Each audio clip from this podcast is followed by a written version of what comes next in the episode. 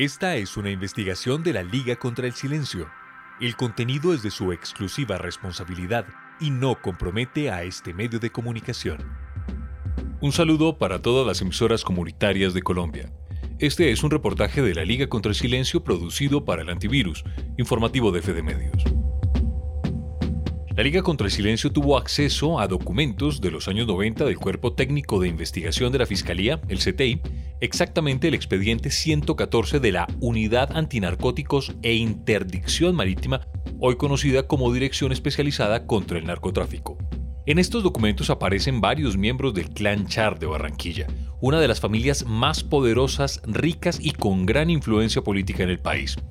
El jerarca de esta familia es Fuad, quien fue ministro y senador de la República. En el expediente mencionado, los Char han sido relacionados con el supuesto tráfico de estupefacientes, el lavado de activos y el enriquecimiento ilícito. Si bien en las calles de la capital del Atlántico los rumores sobre el presunto origen ilegal de la fortuna de los Char son comunes, esta es la primera vez que hay un documento que confirma el hecho de que la misma fiscalía tenía dudas sobre la súbita prosperidad de la quinta familia más rica del país que tuvo hasta el 13 de marzo, día de las elecciones parlamentarias y las consultas interpartidistas, a uno de sus miembros aspirando a la presidencia de la República, el exalcalde de Barranquilla, Alejandro Char, a quien escucharemos en esta entrevista de Caracol Radio cuando se le preguntó por este reportaje publicado en la Liga contra el Silencio una investigación hoy que sale de la Liga contra el Silencio, salió esta mañana, es una ONG que investiga, dice que su familia estuvo vinculada a la mafia marimbera y al narcotráfico, su papá. Supongo que no ha visto la investigación, pero ¿le incomoda, le duelen esas cosas? ¿Le preocupan? Yo insisto, Vanessa, y te lo repito, creo que la segunda o la tercera vez. Si yo tuviera alguna duda del proceder de mi familia, a lo largo de estos últimos 50 años, yo no estaría dándole la cara a 50 millones de colombianos en esta campaña. Yo tengo una tranquilidad total en ese sentido. Este archivo está compuesto por 78 libros con 16 mil folios que escondían un capítulo silenciado de la historia de Barranquilla. Estos documentos están fechados entre 1993 y 2004 y revelan los supuestos vínculos entre la familia Char y el llamado Cartel de la Costa, una organización criminal liderada entonces por Alberto Orlande Gamboa, más conocido con el alias de El Caracol, extraditado a los Estados Unidos en el año 2000. Según el oficio DS-CTI 426 del 26 de abril de 1996, los Char estaban relacionados con la famosa bonanza marimbera, un periodo entre 1974 y 1985 aproximadamente, durante el cual entraron grandes cantidades de dólares a Colombia producto del tráfico de marihuana en la costa caribe del país.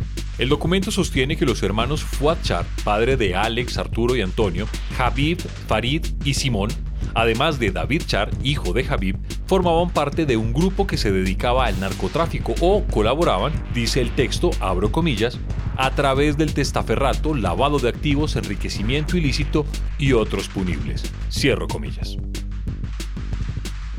Pero el documento no solo hablaba de narcotráfico. Las investigaciones insinuaban que Orlando Gamboa era el responsable del secuestro y asesinato del capo José Francisco Kiko Valdeblanques Lavete y su escolta Edwin González Llerena. También del asesinato de Chepe de la Espriella, un abogado y periodista conocido en la ciudad de Barranquilla. Este expediente dice que también hubo participación de los Char en esos asesinatos. Dentro de los documentos obtenidos, como dijimos, aparece el oficio 426, firmado por Álvaro Vivas Botero, exdirector del CTI de Barranquilla. Vivas escribió sobre los Char, abro comillas, mencionar a la familia Char parece además de irreverente, irresponsable, cierro comillas. Aún así, plantea dudas sobre los orígenes de su enriquecimiento y recomienda evaluar y analizar los datos, así como consultar con Interpol los registros que pudieran existir en otros países. En una entrevista que Aida Abella le dio a la revista Semana, ella cuestiona la fortuna de la familia Char en Barranquilla. Yo creo que lo que hay que hacer un poco aquí en este país con los clanes es averiguar de dónde han sacado tanta plata, porque yo sí creo que las Olímpicas de plata, pero tanto, tanto, tanto, yo creo que el fútbol de plata, pero tanto, tanto, tanto, no, simplemente yo he dicho anoche, por ejemplo, he dicho cuando la candidatura, yo voy a escribir una carta al jefe de la DIAN, para que me diga cuánto paga el doctor Char, porque si el doctor Char paga lo mismo que paga Ida Bella, pues es que no tiene nada el pobre. O que hay una evasión fiscal. En otro de los apartes del expediente se señala que en los años 1967 y 1968 los Char introducían al país medicinas caducadas que luego reempacaban. Incluso que en los años 80 del siglo pasado, miembros de esta familia comenzaron a fabricar las famosas pastillas Jumbo 767, con una sustancia, la metacualona, también llamada Mandrax, altamente adictiva, con efectos eufóricos y sedantes, que las exportaban a Estados Unidos y Centroamérica y que para moverlas a nivel nacional contaban con varios socios.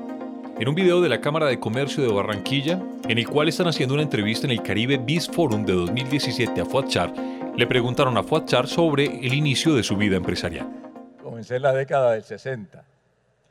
Sí, era, era definitivamente más fácil cuando nosotros comenzamos a avanzar, a abrir la droguería olímpica número 2, la número 3, la 4, la 5, la 6, la 7 y el primer supermercado en el año 1968, la competencia nacional era el ley y el TIA. Pero volviendo a los papeles de Barranquilla, específicamente, ¿qué dice este expediente de la Fiscalía de cada uno de los miembros de la familia Char? De Habib Char, el informe dice que en aquellos años era considerado el hombre más poderoso de la costa que exportaba heroína junto a los hermanos Galeano de Medellín, que los contactos para estas operaciones las hacía su hijo David, que los embarques llegaban a las islas de Aruba, Curazao, Bonaire y Puerto Rico y que de ahí viajaban a Estados Unidos por un sistema que llamaban carga seca. Vale destacar que Habib fue nombrado embajador de Colombia en República Dominicana en mayo de 2012 por el entonces presidente Juan Manuel Santos. Sobre Farid Char, fallecido el 28 de junio de 2017, y Simón Char, fallecido el 4 de enero de 2021, dice que se iniciaron en el negocio del narcotráfico en la década de los 70 cuando eran contratados por los marimberos para el transporte de sus dineros. A Simón lo incluyen entre los lavadores del cartel de la costa. Se lee en el archivo, abro comillas, utiliza el avión personal de Fuad Char para introducir dólares al país, cierro comillas. De Fuad, exgobernador, exministro y exembajador en Portugal, se dice en este oficio que ofrecía respaldo político al cartel. La información, según consta en el documento del CTI, se estaba procesando con el fin de judicializarla. Sin embargo, no se conoce por qué no avanzaron las investigaciones o qué ocurrió con esta información. A continuación escucharemos algunos de los apartes de las declaraciones de David Char frente a la Jurisdicción Especial para la Paz. Así como la familia Gerlén eh, manejaba la contratación toda Julio Gerlén y estos eran los que manejaron el Departamento del Atlántico hasta hoy. Obviamente, el más fortalecido es la familia Char hoy en el, en, el Atlántico, eso es realidad. Otro informe, el 093, fechado en Barranquilla el 16 de abril de 1999, ordenó adelantar investigaciones contra Habib, David, Fuad y Simón Char junto a Luis Galeano, abro comillas, por posible enriquecimiento ilícito, cierro comillas. Este informe fue firmado por el investigador judicial Carlos Armando Roa e iba dirigido a altos funcionarios de la Fiscalía de aquel entonces. A Habib Char Abdallah se le siguió una investigación previa bajo el radicado 5036 de la Fiscalía Regional de Barranquilla por el delito de enriquecimiento ilícito y terrorismo. De Fuat asegura que hubo una investigación dentro del radicado 6451 de la Fiscalía por narcotráfico que se envió a la Corte Suprema de Justicia por un asunto de competencia. Fuad en ese entonces era senador. La Liga contra el Silencio presentó un derecho de petición ante la Corte Suprema justamente sobre este asunto. Del oficio 468 no hay rastro, pero sí de 11 procesos similares, todos archivados. La Liga presentó un derecho de petición también a la Fiscalía con preguntas sobre las investigaciones contra los Char, pero el 23 de febrero, que se venció el plazo legal, no hubo respuesta. La Liga interpuso entonces una acción de tutela para obtenerla. Luego, el 14 de marzo, finalmente la Fiscalía respondió al derecho de petición diciendo que desconocían cuáles fueron los resultados de las investigaciones penales por las cuales la Liga preguntaba. Varios días antes hacía hacía campaña fue a a favor de César Lorduy, representante de la Cámara de Cambio Radical por el Atlántico, que intentó llegar al Senado esta vez sin éxito.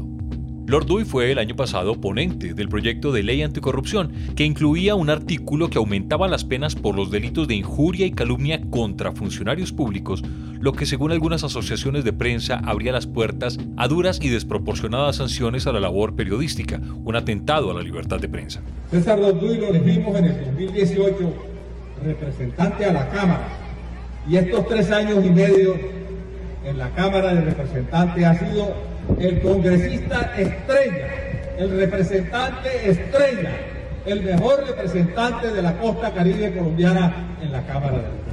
En Barranquilla ha sido difícil rastrear algunos crímenes que podrían relacionar a personajes reconocidos por las influencias que tienen. Un mayor retirado de la policía, consultado por la Liga, dijo que todo estaba permeado y que la DEA financiaba al bloque de búsqueda para que no tuviera que llegar a instalaciones de la policía ni fiscalía ni recurrir a policías locales. Según el mayor, trabajaban directamente con la UNAIM en Bogotá. Desde allí se solicitaban las órdenes de allanamiento, capturas, interceptaciones telefónicas y seguimientos. Esta alianza informativa trató de comunicarse con el señor Fuad Char a través de diferentes canales para conocer su opinión sobre la información contenida en el expediente que hemos mencionado. No obtuvimos respuesta. El siguiente es una parte de un programa de Ariel Ávila sobre los clanes políticos en Colombia que fue transmitido a través del canal de YouTube de la revista Semana. El primer clan que vamos a trabajar es el clan de los Char. Y este clan, en lo fundamental, tiene tres grandes poderes. Hay un poder político. Hoy día mínimo tienen en su bancada, en su mini bancada, nueve congresistas. Periódicos como El Espectador de Colombia y El País de España hicieron eco de esta investigación. Si quieren conocer otras reacciones sobre este reportaje, pueden buscar en las redes sociales el hashtag Los Papeles de Barranquilla. Para conocer más información de este trabajo periodístico, pueden visitar las redes sociales de la Liga contra el Silencio, en Facebook, Twitter e Instagram. En todas nos encontrarán como Liga No Silencio. La Liga y sus aliados están dispuestos a escuchar sus denuncias. Combatimos la censura y el silencio, pero solo podemos hacerlo con su ayuda. Ingrese a nuestro sitio web www.ligacontraelsilencio.com o envíenos un correo a redes@ligacontraelsilencio.com. De nuevo, un saludo a todas las emisoras comunitarias del país y a quienes siguen en sintonía. Esta es una investigación de la Liga contra el Silencio. El contenido es de su exclusiva responsabilidad y no compromete a este medio de comunicación.